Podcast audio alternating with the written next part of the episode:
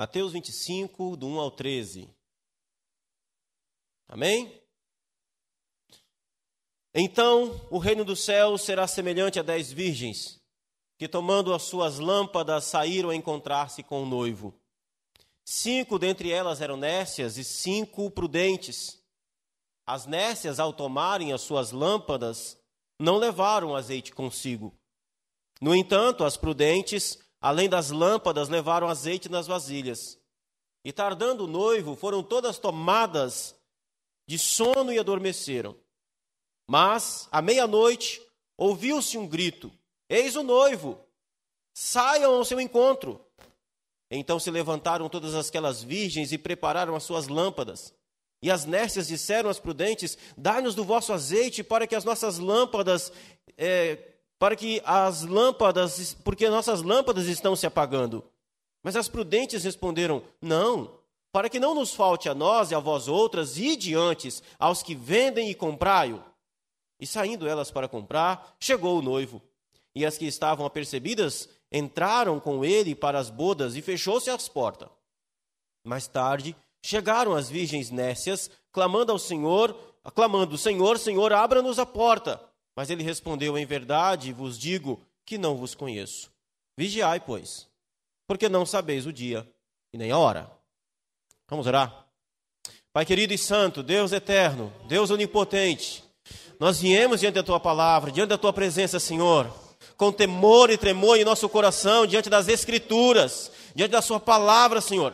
É Sua palavra poderosa, meu Deus, da qual nós vamos a ela. E nós pedimos a Ti, Senhor, misericórdia. Pedimos a Ti, Senhor, a Tua bênção, Senhor. Ilumina, meu Deus, a minha mente. Me dê sabedoria. Me dê, meu Deus, as melhores palavras. Me ajude, Senhor. Tem misericórdia de mim. E abençoe-nos, meu Deus, a todos nós, aqueles que nos ouvem, Senhor. Ó Deus Santo, que a Sua palavra encontre, meu Deus, corações, meu Deus, com solo fértil, Senhor. Ó Deus, que o Senhor venha falar através das Escrituras. Que o Senhor venha falar de novo aos nossos corações. Que o Senhor venha nos instruir meu Deus, conforme a tua vontade, Senhor, conforme o teu querer. Se conosco, Deus, neste momento, na ministração da Sua palavra poderosa. Em nome de Jesus, ajuda-nos, Senhor. Ilumina-nos, ó Deus. Nós te suplicamos, Senhor. Nós te pedimos, Deus Santo. Amém. E amém, Senhor. Glória a Deus. Podem sentar, meus amados irmãos. Muito obrigado. Eu quero, hoje nós estamos, nesse mês nós estamos tratando a respeito da nossa da nossa missão. A igreja de Santana, a igreja da Adventista da Promessa em Santana tem uma missão. Nós temos uma missão específica aqui. Amém? A nossa missão é adorar a Deus, ensinar os valores do seu reino, servir uns aos outros e compartilhar o evangelho de Jesus com todas as pessoas. Amém? Então, a nossa missão é adorar a Deus, ensinar os valores do seu reino, servir uns aos outros e compartilhar o evangelho de Jesus com todas as pessoas. É para isso que essa igreja existe. Nós cremos que essa igreja foi plantada aqui, na Voluntários da Pátria 1168, para cumprir essa missão. Amém?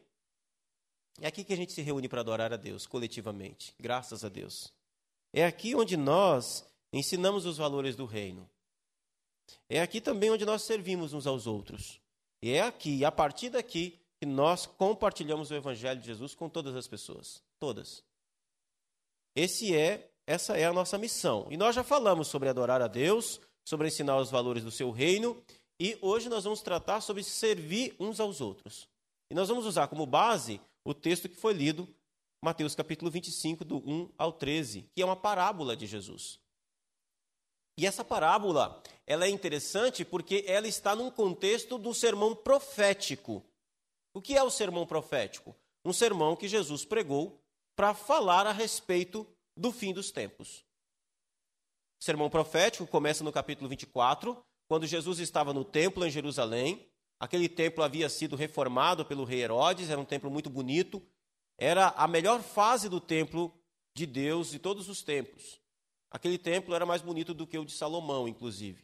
Maior, ampliado, organizado.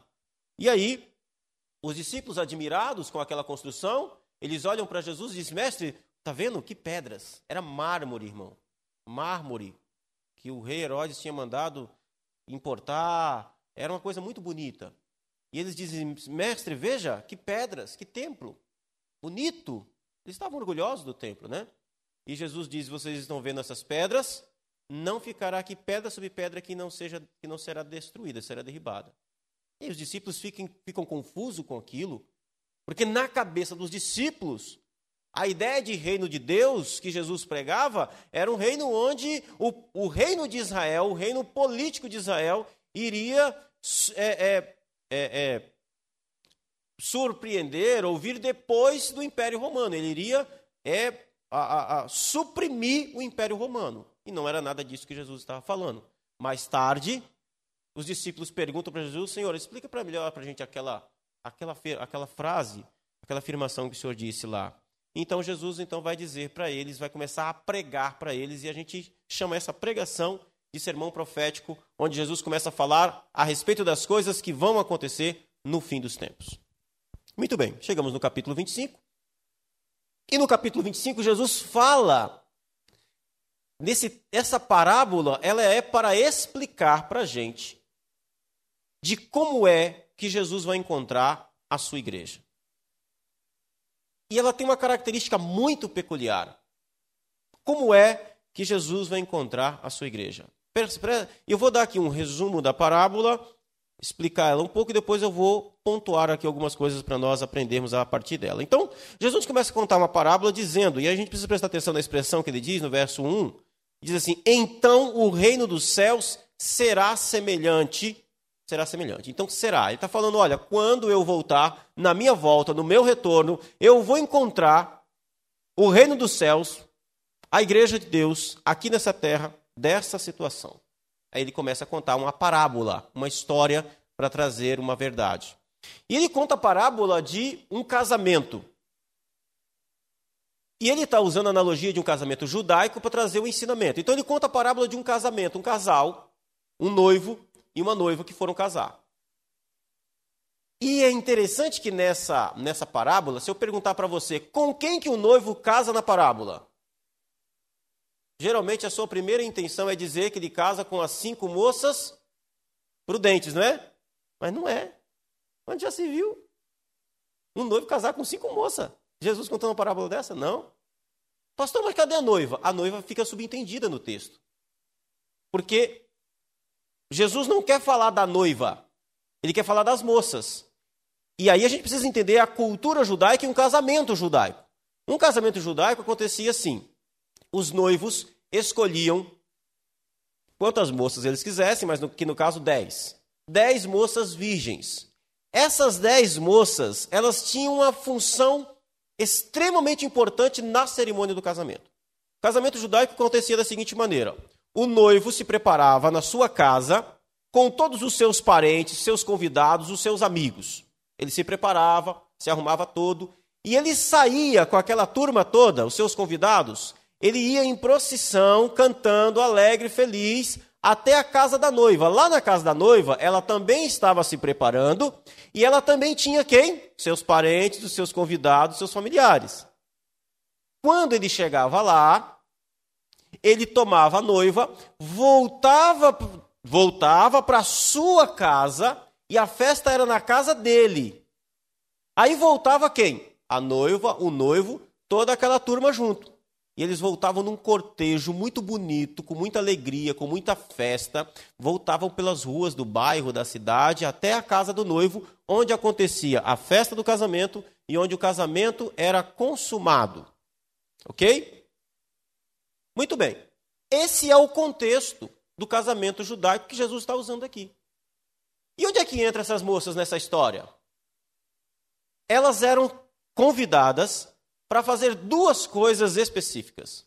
Primeira coisa, elas tinham que ficar num lugar onde, quando o noivo fosse e voltasse com a noiva, elas iriam iluminar o caminho dos noivos. Então vinha na frente essas dez moças com lâmpadas nas mãos, com lamparinas, né?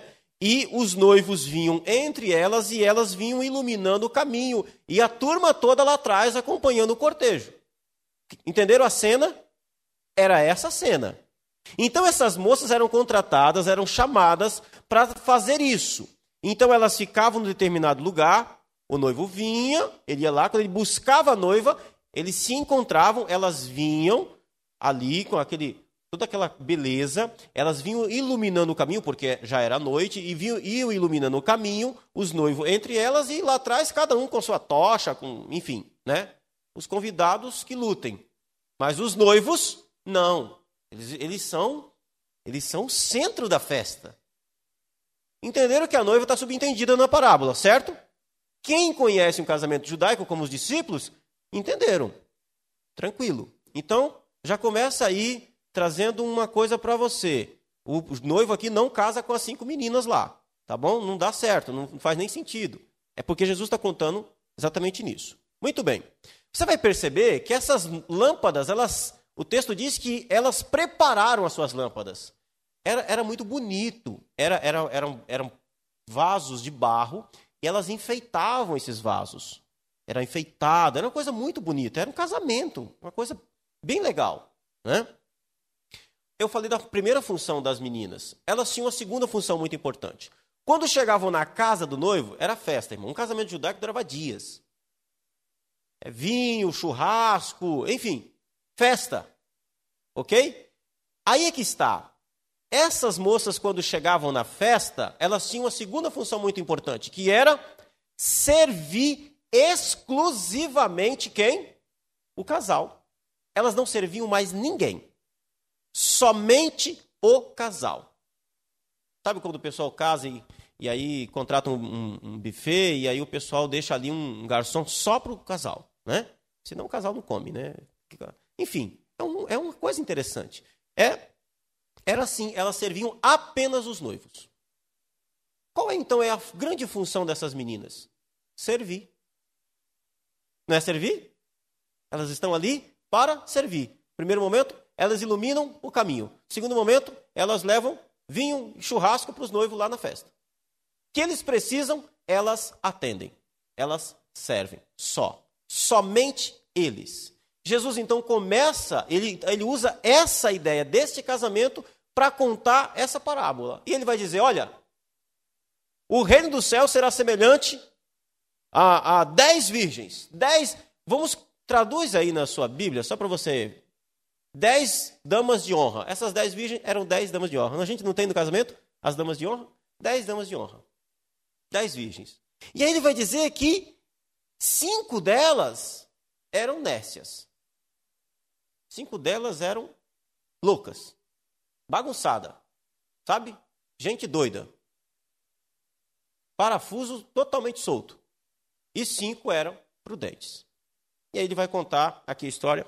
Eu vou entrar aqui agora depois dessa, dessa explicação do casamento, vamos entrar aqui para a gente já descobrir alguns pontos aqui que serão muito importantes. Então, em primeiro lugar, o que, que isso tem a ver com servir, com a nossa missão de servir? Tem tudo a ver. Tem tudo a ver. Porque nós, nessa parábola, nos identificamos com quem? Com as moças que estão ali para servir. Nós fomos chamados para servir. E esse é o primeiro ponto que eu quero destacar aqui com vocês. Por que, que a nossa missão é servir uns aos outros? Porque nós fomos chamados para servir. É impossível não, não, não, não é impossível esse negócio não ter, ver, não ter, não ter esse negócio de servir não ter a ver conosco. Nós fomos chamados para servir. Aquelas dez moças foram escolhidas a dedos para servirem aquele aquele casal da parábola de Jesus. Meus amados irmãos, nós fomos escolhidos a dedo para servir a Cristo e a sua igreja, a sua noiva. Amém? Por isso que é da nossa missão servir. Nós fomos chamados para servir. Assim como aquelas moças eram escolhidas, eram chamadas. Não eram todas as moças que os noivos conheciam, mas apenas algumas. É, é, era uma, então, ser chamado para servir é um privilégio, é uma honra. Ser chamado para servir é uma honra. Quando nós temos na nossa missão servir uns aos outros, é uma honra. Então nós precisamos entender que a missão de servir Não foi uma sacada de gênio, sabe, da direção da igreja. Ah, o irmão lá é muito inteligente, ele colocou o serviço. Não, não, é uma obra de Deus sobre as nossas vidas, faz parte da nossa missão, faz parte do nosso chamado. Nós fomos chamados para servir. A IAP de Santana foi chamada para servir. Amém? Servir quem? Uns aos. Então, assim, faz um exercício aí. Olha para o seu irmão do lado, só para você ver quem você foi chamado para servir. Aí, ó, né? É esse irmão aí mesmo que foi chamado para servir. É, né? Chamado para servir. Esse irmão aí do seu lado é a noiva de Cristo. É a noiva de Jesus. Nós somos a noiva de Cristo. Amém? Nós, coletividade, somos noiva de Jesus. Eu estou aqui fui chamado para servir a essa noiva. Você está aqui, foi chamado para servir a essa noiva. Que coisa maravilhosa, que privilégio, que honra. Que coisa extraordinária. Então nós precisamos entender que Deus poderia, meus irmãos, ter nos salvo e não permitido que servíssemos. Já parou para pensar nisso? Tem muita coisa que nós, Deus, Deus, que a gente faz e que Deus poderia ter nos salvado, nos salvo e não, não ter permitido que fizéssemos? Então, portanto, não é um fardo servir, é um privilégio, é uma honra. Não é uma obrigação, é uma honra servir a noiva de Cristo. É uma honra servir ao próprio Senhor Jesus. Porque quando nós servimos a sua noiva, honramos a Ele. Não é assim? Lógico, quando servimos a noiva dele, o honramos, servimos a ele. Amém? Então, o primeiro ponto, nós fomos chamados para servir. Isso é um chamado. É um chamado. Deus nos chamou para servir. E aqui tem uma coisa interessante. Isso significa que quem foi chamado para servir? Todos nós. Todos nós fomos chamados para servir. Todos. Não apenas um ou outro. Ah, não, isso, eu não, não tenho chamado para servir. Não, não, todos nós fomos chamados para servir. Dentro da especificidade, dentro do ministério, dentro da capacidade, dentro da virtude, dentro do dom, mas todos fomos chamados para servir a Deus, servir a sua noiva. Segundo aspecto, então, é a natureza. Servir faz parte da nossa natureza. Eu quero que você acompanhe comigo o verso 2 do texto que nós lemos. Verso 2 fala exatamente disso. Cinco dentre elas eram nécias e cinco eram prudentes. Perceba que antes de Jesus, na parábola, falar do serviço dessas moças, ele fala de quem elas são. Ele fala da natureza delas. Porque, no fundo, é isso. O serviço da qual nós somos chamados para realizar no reino de Deus não tem a ver com obrigação, com imposição. Tem a ver com aquilo que nós somos tem a ver com a nossa natureza.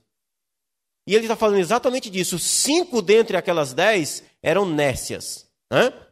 Então, é interessante nós notarmos que elas tomaram as suas lâmpadas e saíram para encontrar com o noivo. Todas elas, olha que coisa interessante. Todas as dez, quando são chamadas, elas saem para encontrar com o noivo. É a euforia. É o momento de alegria. É casamento. Mas existe uma distinção clara entre essas dez moças que Jesus faz delas. Cinco eram nécias, loucas, doidinhas, sem noção, sabe? Irresponsáveis. Essa é a ideia dessa palavra. No grego é moros, que significa tolo, insensato. Insensato. E cinco delas eram prudentes. Prudentes é a palavra que Jesus, e a palavra que Jesus usa aqui é, é fronemos, que significa pensar no outro. Olha que interessante. Aquele que leva em consideração o outro, que se prepara por causa do outro, que está pronto para o outro.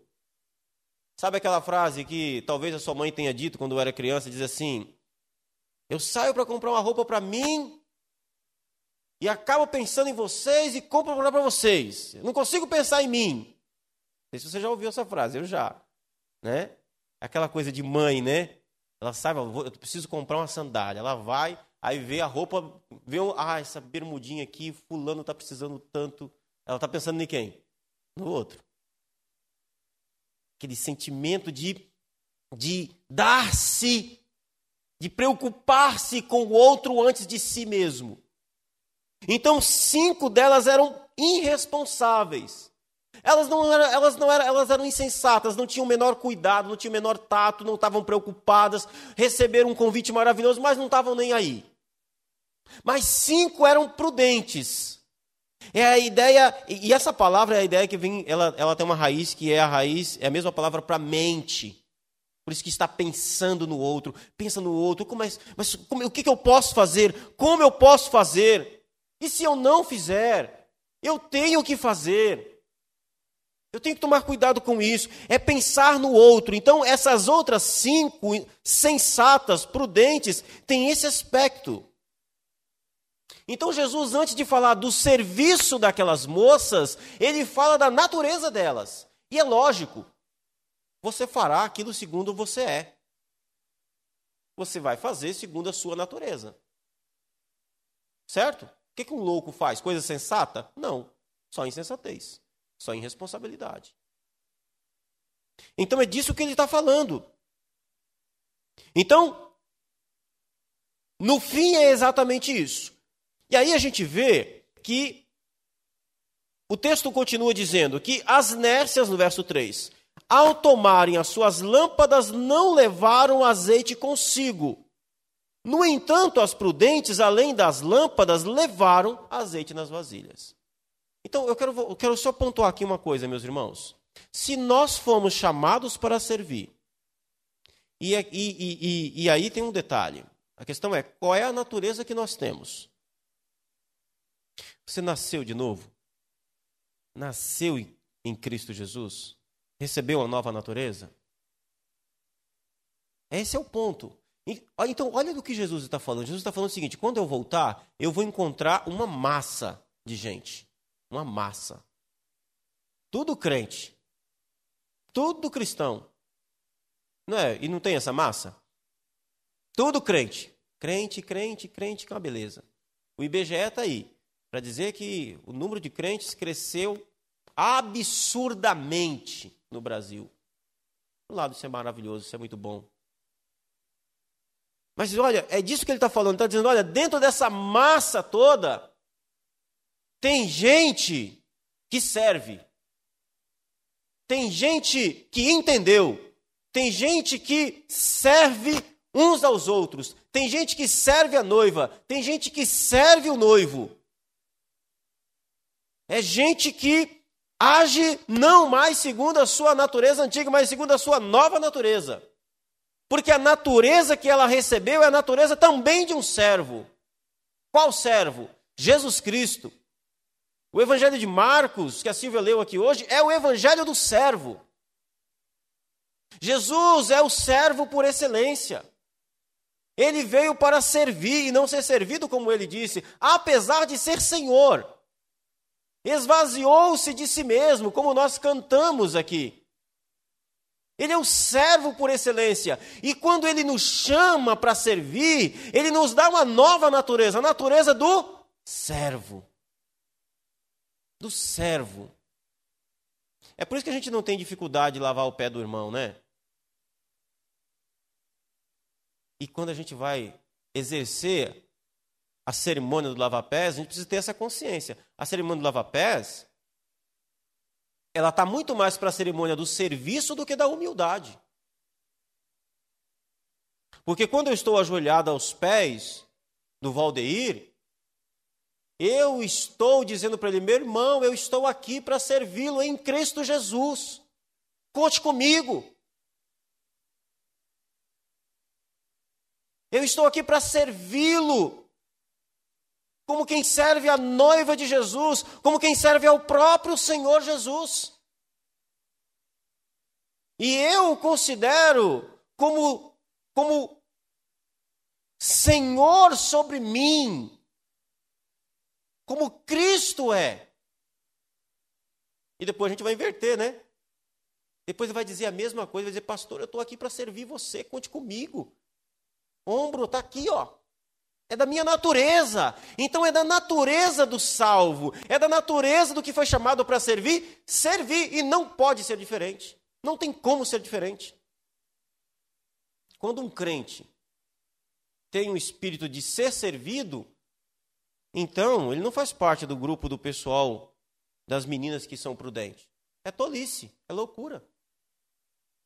Ele não recebeu a natureza de Cristo. Ele conhece Jesus, ele vai na igreja, ele fala em línguas, ele pula, sapateia, dá pirueta, guarda o sábado, devolve o dízimo, faz de tudo. Só não é servo. Não serve ninguém. Não serve. Sabe por que não serve? Porque não é da natureza dele. Então Jesus está dizendo: olha, quando eu voltar, eu vou encontrar isso. Eu vou encontrar gente servindo e pronta para servir. E eu vou encontrar gente que não está servindo e nem está pronta para servir. A parábola, a moral da parábola é essa. É isso que ele está falando. Então, por que, que nós temos em nossa missão a missão de servir uns aos outros? Porque nós cremos que fomos chamados por Deus pelo poder do Espírito Santo através da pregação do Evangelho. E Deus nos deu uma nova natureza. E essa natureza é a natureza de Jesus Cristo. E Ele serviu, e nós servimos com alegria.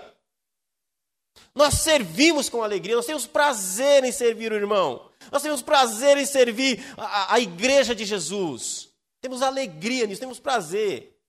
Não é, não é, não é, não é com dor. Não, não é, não é com ah, Poxa, eu tenho que ir lá, tenho que fazer de novo. Vai outra vez. De novo eu. Não, não, isso é, isso é natureza de gente que faz por obrigação. Eu, eu, é comigo esse negócio aí, é para mim. Eu tenho alegria nisso. É assim, é disso que ele está falando, é dessa natureza.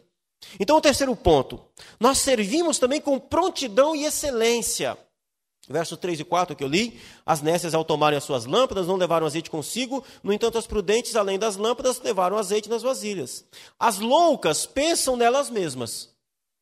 As imprudentes, as tolas, as insensatas, elas não pensam no outro, elas pensam em quem? Nelas mesmas. Pensam no agora, no imediatismo. Elas não estão nem aí para os noivos.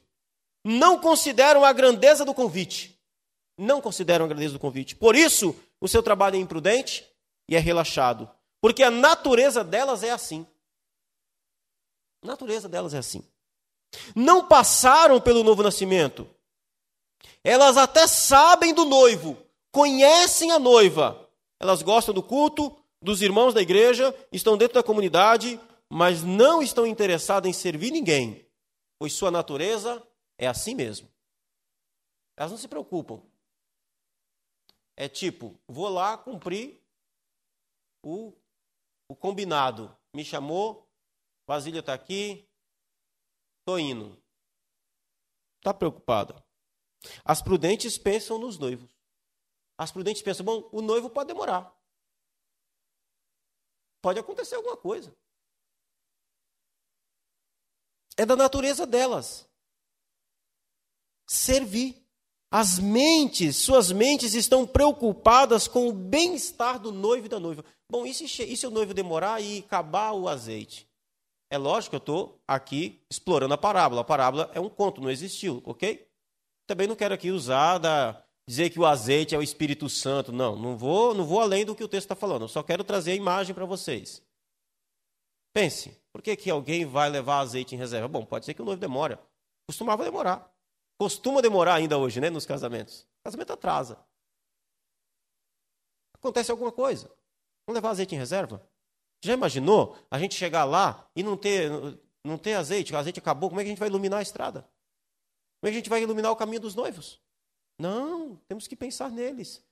Eles são importantes, é um convite importante, vamos lá, vamos levar com reserva. Ah, então as prudentes levam com reserva, elas conseguem se preparar para os imprevistos, estão prontas, existe excelência. Esse é o ponto aqui que eu quero tratar com vocês. As prudentes existe excelência no seu trabalho. O melhor é preparado e oferecido. Melhor.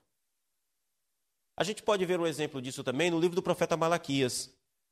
O livro do profeta Malaquias é Deus chamando a atenção principalmente do corpo sacerdotal da igreja, do, do seu povo lá naquele tempo. E Deus traz umas repreendas duras, meus irmãos. Já leram o livro do profeta Malaquias? Eles estavam oferecendo a Deus o, o pior. Eles estavam oferecendo a Deus aquilo que Deus não pediu. Eles estavam oferecendo a Deus um sacrifício de qualquer jeito, de qualquer maneira. O texto diz, e o Senhor dizendo para aquele povo, de que eles ofereciam ao Senhor o dilacerado. Ele está falando de quê? Do animal que o sujeito achou lá no meio do pasto, morto, um leão atacou, espedaçou. O cara pegava aquilo e oferecia ao Senhor como sacrifício. E aí Deus diz assim: pega isso aí que você está oferecendo a mim e oferece ao seu príncipe, vê se ele vai aceitar. A lógica é simples. Se homens não são capazes de receber aquilo que você está oferecendo, o que dirá eu? Sou o Senhor. Ele começa o livro com isso. Se eu, vocês me chamam de Senhor, de Pai. Se eu sou Pai, cadê minha honra? Hã? Não. Isso é trabalho de, de nércias, loucas, insensatas, que não consideram a honra do noivo. Não, nós recebemos uma missão de servir.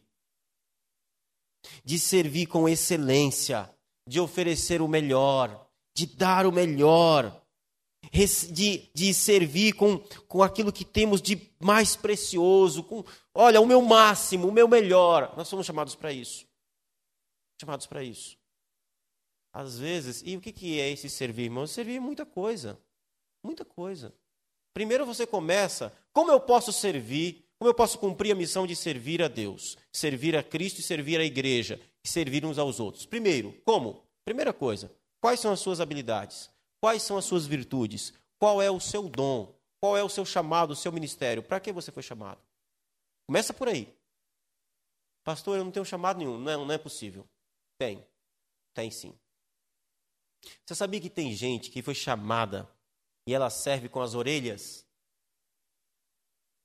Irmão Romilda riu por mim. Ela riu de mim, irmão Romilda? Ela tá falando... Não está olhando para minhas orelhas, né, irmão Romilda? Serve com as orelhas. O que é servir com as orelhas? Você sabia que tem gente na igreja e você só precisa sentar do lado dela, que ela só precisa falar? Ela está aqui, irmão, ó. Ela não está aguentando mais. Ela só quer um par de orelhas, alguém que escute. E às vezes você é bom de ouvir. Ah, mas eu não sei falar, não sei pregar, eu não sei. Você sabe ouvir? Pastor, mas o que eu vou falar depois de ouvir? Nada. Ora. Você fala assim: Amém, irmã. Posso orar por você? E você ora por ela. Tenho certeza, Deus usou você para servir aquela pessoa com as orelhas. Você sabe preparar café? Um bom café? Às vezes tem gente que está precisando apenas tomar um bom café com você, ou que você tome um bom café com ela. Pastor, mas eu, eu Deus me deu a graça de dar. Eu, eu consigo explicar bem, eu consigo ensinar. Amém, então vai ensinar. Pastor, eu, eu tenho facilidade de falar com criança. Aí, ó, que bênção. Vai servir, sirva. O noivo precisa de gente. Foi chamado para isso. Às vezes, irmãos, olha, presta atenção aqui, ó. Não caia nessa armadilha de achar que todo o serviço da igreja se resume daqui para cá. Já percebeu isso que a gente tem esse costume? Dizer assim, a pessoa aceitou Jesus. Meu Deus, a gente tem que arrumar um jeito de fazer essa pessoa ensinar, aprender, ensinar ela a tocar violão. Mateus, vão dar aula de violão, porque essa pessoa, se ela não fizer alguma coisa, ela sai da igreja. Que isso, irmão? O ministério da igreja todo se resume aqui à frente? Aí tinha que estar todo mundo aqui. Não, o ministério da igreja aqui na frente é o menor, é, é pequeno. Aqui tem pouca coisa, não cabe todo mundo aqui. Não cabe todo mundo. Mas e aí? E na vida, no dia a dia? É lá que a gente serve o noivo. É assim que a gente cumpre a missão. Às vezes no telefonema, às vezes numa ligação, às vezes numa oração. Tem gente que ora. E eu tô, eu tô caçando esse pessoal que ora, viu? Eu ouvi dizer, pastor, mas ó, irmã Genésia, pastor, irmã Genésia é uma mulher de oração. Meu Deus, que ela orava, orava. Então, A irmã Genésio não está aqui.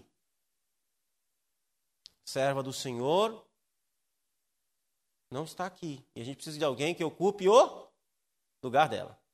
Cadê o outro intercessor? Cadê o próximo? Cadê as intercessoras, os intercessores? Precisamos de intercessores. Talvez você foi chamado para isso. Não sei. Eu não sei. Para quê? Pastor, para que eu fui chamado? Não faço a menor ideia. Não sei.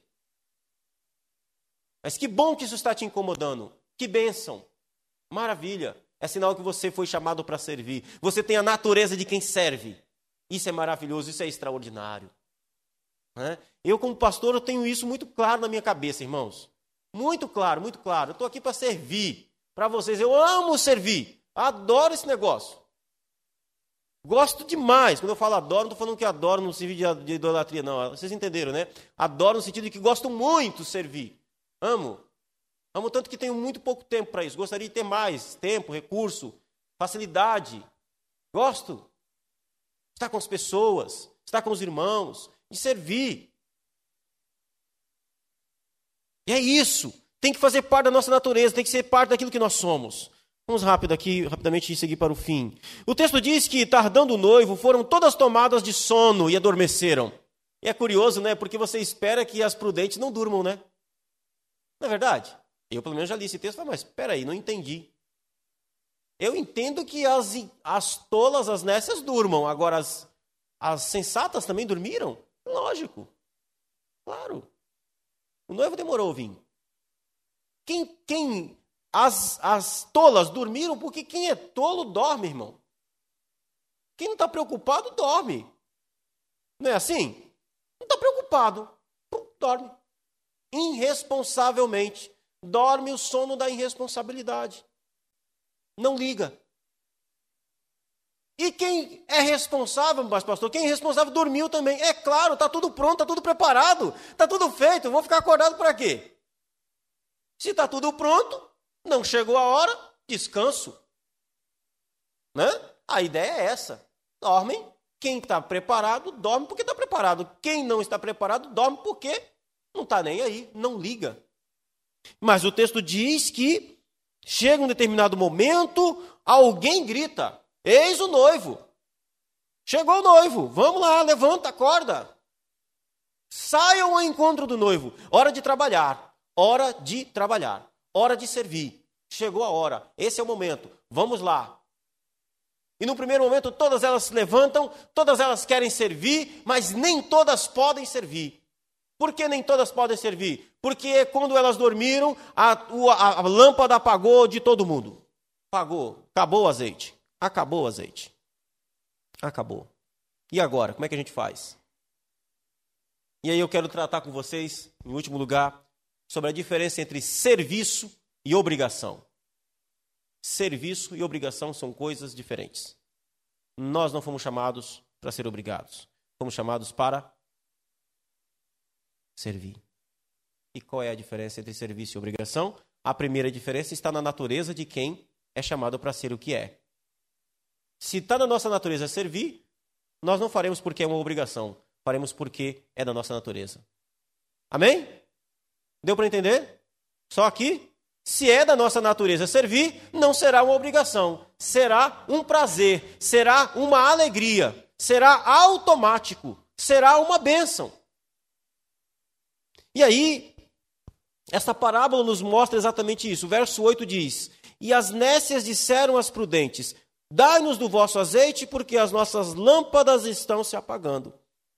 As loucas viam o serviço como uma obrigação. E quem tem essa visão vai sempre exigir que o que tem que ser feito seja feito pelo outro.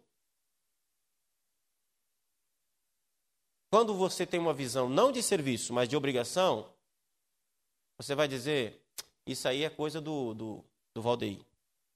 O Valdeir, ó. Obrigação sua, hein? Às vezes é mesmo. É, é, não é que é obrigação dele, às vezes é a área dele. Amém, tudo bem.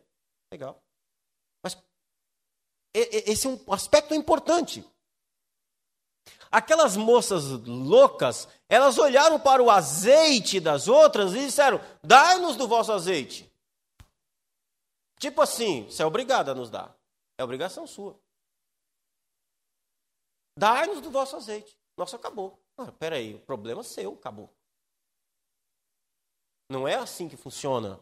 Por que é que você não tem azeite? Porque é da sua natureza ser irresponsável. Não tem. E você fica agora, então, procurando que a obrigação do outro, como se o outro fosse obrigado. Não, não é, não é obrigação.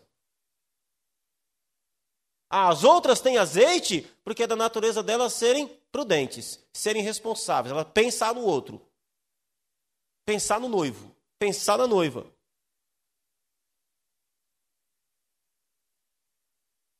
Ah, então, irmão, quem serve é proativo. Quem faz por obrigação, transfere. Não é assim? Quem serve é proativo. Quem faz por obrigação, transfere. Uma vez eu lembro de uma irmã que ela chegou para mim e falou assim: Pastor, pastor, olha, estou muito feliz. Uma colega minha me procurou, a gente estava conversando e, e aí eu, eu, ela quer um estudo bíblico, pastor. Mas olha que bênção. Minha patroa, patroa dela, patroa, é que bênção, ela quer, ela quer um, estudo bíblico. Eu falei, nossa, que bênção, né, irmã? Que bom, maravilha. Eu conhecia a patroa dela, já tinha conversado com ela, já tinha feito algumas orientações a ela. Eu falei, que bom, né? Maravilha. E aí, vocês vão começar quando? Como assim, pastor? Quando é que vai começar o estudo? Não, pastor. Eu estou falando que é para você ir lá. Eu falei, ah, então peraí. Deixa eu entender. Ela procurou você. Não me procurou. Irmã, é para você ir lá. Vai lá. Não, pastor, mas eu não sei passar. Ah, ok, muito bem. Vamos lá, então, eu te ensino. Então a gente vai fazer um combinado. Que dia que é o estudo nela? Sábado. Então tá bom. Toda sexta-feira à noite eu estou na sua casa, eu dou o estudo para você e ali você, o que eu falar ali, você pega e faz para ela lá no sábado. É lógico que eu não estou dizendo que é assim. Vocês estão entendendo o que eu estou querendo dizer, né? Que para a gente não ter essa ideia de transferir o negócio. E tem mais um detalhe, meu irmão. Existem situações, serviços que Deus coloca na nossa vida que não é para o outro. Se fosse para o outro, Deus tinha mandado o outro, mas deu para você. Tipo, Jonas. Não tinha mais profeta em Israel, só tinha Jonas. E Deus fala: Jonas, levanta-te e vai e vai pregar em Nínive. Ah, Senhor, eu, eu não sei se o senhor sabe, mas eu tenho um problema sério com, com os ninivitas. E eu odeio aquele povo. Nossa, para mim, se o senhor quiser queimar, mandar para o inferno de cabeça para baixo, está ótimo. Então, sim, Senhor, passa para outro. Não, é você, Jonas. Às vezes acontece isso, irmãos. É você. Pastor, mas eu não tenho como fazer, eu não sei. Ótimo, legal. Tem um monte de gente na igreja, graças a Deus, capacitada que vai te ajudar. Às vezes não é para você mesmo. Às vezes você fala, pastor, não é para mim esse negócio. Maravilha. Mas e aí, qual é a sua postura? Não, minha postura é que estou junto, estamos junto. Vem na minha mão, é, é comigo também. É ombro, estamos junto aí nesse negócio. Não estou transferindo, não. É comigo isso aí. Eu entendi. É, é para. É, eu tô. É, vamos lá. Essa é a diferença. Então, quem serve, assume a missão. Quem faz por obrigação, transfere. Transfere.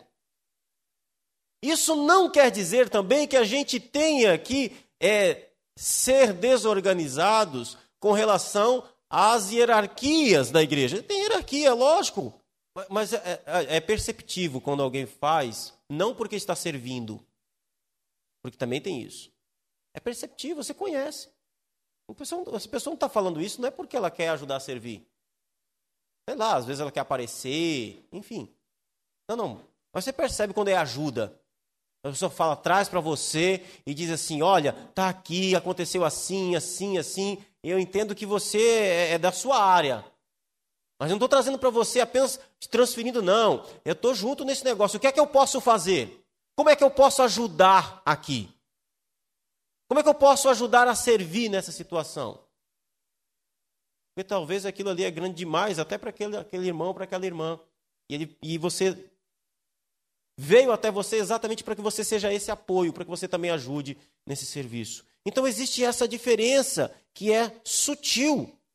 Então quem serve é proativo, quem faz por obrigação transfere. É claro que tem situações que você realmente não tem o que fazer, porque aquilo é responsabilidade de outro, né? Obviamente, por exemplo, eu cheguei numa igreja onde uma irmã, eh, ela, ela ministrava a unção. então, a gente tem limites.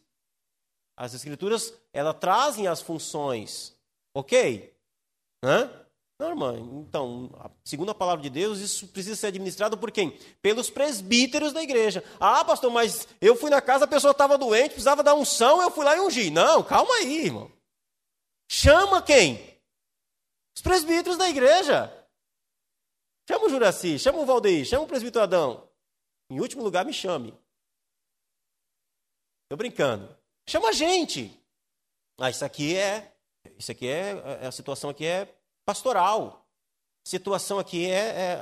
A Mariluze pode ajudar a gente, mulher. Situação aqui é o pessoal do, do Ministério Infantil, do, dos jovens. Legal, bacana. Mas eu estou aqui, viu? Olha, eu estou trazendo para você, mas conte comigo.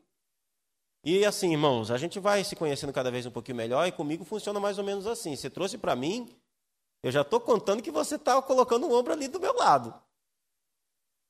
É igual um irmão uma vez, né? Ele me ligou na segunda-feira e ele disse assim: Pastor, tem um amigo meu que a mãe dele está endemoniada.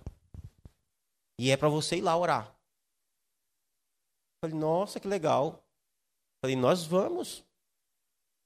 Amém, pastor. Então eu vou falar com ele que você vai. Eu falei: Não, não vou. Nós vamos. Eu falei: Meu irmão, eu só vou se você for. Aí ele: Puxa vida, pastor. É? Você vai? Não, vou. Então tá bom, pode marcar. Amanhã, isso era uma segunda-feira. Eu falei: Amanhã nós vamos lá. Amanhã nós vamos lá, pode marcar com a família, lá, liga lá pro seu amigo, marca com ele. Amanhã às quatro horas a gente vai estar na casa deles. Eu passo aí na sua casa e te pego. Tá bom. É assim, vamos junto. Não é? Tamo junto, vamos junto, vamos lá, vamos servir juntos. Isso é uma bênção. Isso é uma bênção. Isso ajuda a gente. Pode perceber, meus irmãos, a obra de Deus é sempre feita com comunidade. Paulo nunca está andando sozinho, tem sempre junto com ele, tem sempre alguém. Tem Silas, tem Marcos, tem, tem Lucas, tem sempre alguém. Né? E é assim que a gente vai, vai servindo a Cristo pela graça de Deus. Amém? Amém, meus irmãos? Conseguiu entender? Eu quero concluir então. Então, meus irmãos, não sirvamos desleixadamente, mas com prudência. Com prudência, claro. É da nossa natureza. É da nossa natureza. Não perca o foco do seu serviço. Não perca o foco do seu serviço. Eu gosto muito da resposta das cinco prudentes para as cinco loucas quando elas pedem azeite. Elas dizem: dá-nos o vosso azeite porque o nosso acabou. Aí elas dizem assim: olha, não. Se a gente der do nosso para vocês, vai faltar para a gente. Então vão ao mercado, vai lá no pessoal do 24 horas, Vai comprar, porque não tem como. Ora, se divide o azeite, no meio do cortejo acabava o azeite de todo mundo, ficava todo mundo escuro. Então, assim, não perca o foco do seu serviço. Você veio aqui para quê? Para iluminar o caminho dos noivos, para fazer parte do cortejo. Ok, eu não perco o foco, eu vou servir esses noivos aqui. Nada vai me tirar desse foco, nada vai me desviar. Eu vou servir. Essa é a ideia. Então, moral da parábola: quando Jesus voltar, ele encontrará dois grupos na igreja. Um servindo e pronto para servir, e o outro não. Portanto, não se trata de perguntar a que grupo você pertence. Não. Mas sim de como anda seu serviço. Esse é o ponto. Não, não quero saber se você está no grupo das Nércias ou das prudentes? Não, eu quero saber como é que anda o seu serviço. Foi, eu já sei que você foi chamado para servir. Eu já sei que você tem a natureza de servo. É isso, essa é a reflexão que eu quero trazer para nós, para nós olharmos para a nossa missão. de servir uns aos outros. Como anda a nossa missão? Como anda o nosso trabalho? Nós fomos chamados para servir. Você foi chamado para servir a noiva e ao noivo. Isso é um privilégio, isso é uma honra. Amém? Eu gostaria que você ficasse de pé e eu quero orar por você. E eu quero orar, meus irmãos, nesta manhã, de uma forma muito específica. Talvez você está aqui e esteja falando, pensando, eu preciso mesmo voltar, pegar de novo no, aí no tranco, preciso voltar ao meu trabalho, voltar ao meu serviço. Eu preciso voltar a dois anos atrás, a três anos atrás, talvez. Preciso prosseguir, eu preciso andar. Mas eu tenho encontrado dificuldades. Eu quero orar por você que tem encontrado dificuldades. Que a pandemia meio que te desestimulou, meio que deu uma travada, você está meio enferrujado. Você tem vontade, está aí no coração, mas você fala, poxa, não estou conseguindo, por quê? Eu gostaria de orar por você. De uma forma muito específica, muito direta. Eu gostaria de orar por você aqui na frente se alguém se encontra aqui nessa situação. Pastor, eu quero de novo pegar de novo. Eu quero. Eu, eu tenho, isso arde no meu coração. Eu sou servo, mas eu estou tendo dificuldade para voltar, para retornar. Para voltar a fazer o que eu fui chamado para fazer, para servir. Eu sou servo, mas eu estou tendo dificuldade. Eu gostaria de orar por você. Se você quiser, eu oro por você aqui. A gente vai orar à distância. Vou botar máscara, fique tranquilo. Não vou encostar em você. E eu gostaria de chamar você aqui à frente a receber oração. Ou não, se você quiser ficar, e fique aí também, não tem problema. Sem problema. Mas para que, sabe, aquela alegria de como alguém que recebe um convite. Como aquelas moças recebiam um convite na, no, lá na época de Jesus. Quando alguém dizia: Olha, eu quero convidar você para fazer parte do meu casamento. Era uma alegria extraordinária já pensava na lâmpada, já pensava nos enfeites, já pensava no azeite, já pensava, nossa, que bom, que privilégio. Fazer parte do casamento da minha melhor amiga. Vou fazer parte do casamento, eu vou estar tá lá, eu vou, eu vou iluminar o caminho. Eu vou servir os noivos. Que privilégio. Talvez essa alegria tenha não desaparecido, mas tenha ficado mais tímida no seu coração. Eu gostaria de orar por você. Para que essa alegria volte. Para que você olhe para o serviço da qual nós fomos chamados com vigor, com alegria. Para que você olhe para o seu chamado com entusiasmo, com coragem. Em nome de Jesus. Vamos orar? Maravilhoso Deus, Pai Santo. O Senhor nos chamou para fazer parte de um povo que serve. Isso é maravilhoso. Isso é extraordinário. Nenhuma ONG nesse mundo foi chamada, Senhor, para servir a noiva. Nenhuma ONG nesse mundo foi chamada para servir o noivo. Não, Senhor. Mas o Senhor nos chamou. O Senhor chamou essa igreja para fazer parte, meu Deus, do serviço, Senhor, da sua noiva, da sua igreja, do seu povo santo, de servir a Cristo Jesus, Pai. O Senhor nos deu esse privilégio, o Senhor nos deu esse chamado, Senhor. Mas a pandemia veio, Senhor.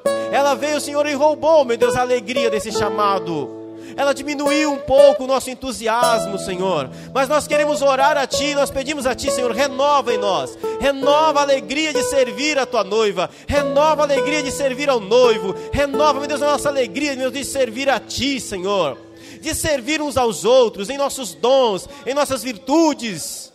Renova, meu Deus, a nossa alegria, Senhor de fazermos, meu Deus, o nosso serviço com entusiasmo, com alegria, meu Deus, em nossa vida, Senhor. De termos, meu Deus, de novo a experiência de ver, meu Deus, a Sua graça operando na vida do nosso irmão de que ele está crescendo, de que ele está sendo vivificado, que ele está sendo, meu Deus, transformado dia a dia, e o Senhor nos deu o privilégio, Senhor, através do nosso serviço, de fazer parte desse processo. Em nome de Jesus, abençoa-nos. E continue, meu Deus, em nosso coração operando Sua bondade, ó Senhor, através da ação do Teu Espírito Santo, para que nós possamos servir, continuar servindo uns aos outros. É da nossa natureza, fomos chamados para isso. Ó Deus, em nome de Jesus. Aleluias. Glória a Deus. Amém.